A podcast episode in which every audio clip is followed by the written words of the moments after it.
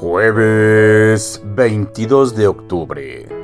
Pan para el alma. Reuniones de perdón. Porque donde dos o tres se reúnen en mi nombre, ahí estoy yo en medio de ellos. Mateo 18, versículo 20.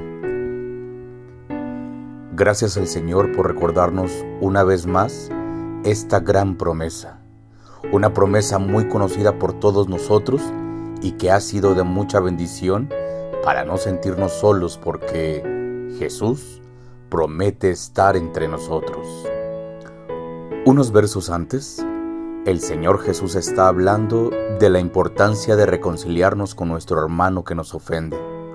Él no dice que si nos hace algo, tenemos que esperar a que nos pidan disculpas. La indicación es ve tú a solas con Él. Es decir, aunque a ti te hayan ofendido, ve tú a hablar con Él o con ella. Y si no te hace caso, insiste y llama testigos. Para Jesús, el perdón es algo importante. Él ya lo mostró primero al darnos su perdón. Así también nosotros debemos tomar la iniciativa para buscar el perdón. La buena noticia para los que se nos complica perdonar o solucionar algún conflicto es que no estaremos solos.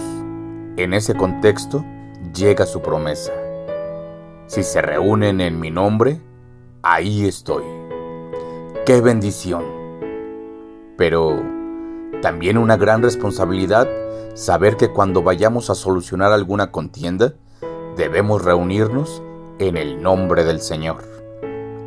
Hoy entre nosotros se ha dejado de practicar el hábito de pedir perdón. Siempre ha sido difícil, pero en nuestros tiempos parece que es más difícil que el otro venga arrepentido y aún disculpándose. Todavía nosotros pensar si perdonarle o no. Pero esto no es lo que el Señor Jesús nos enseña.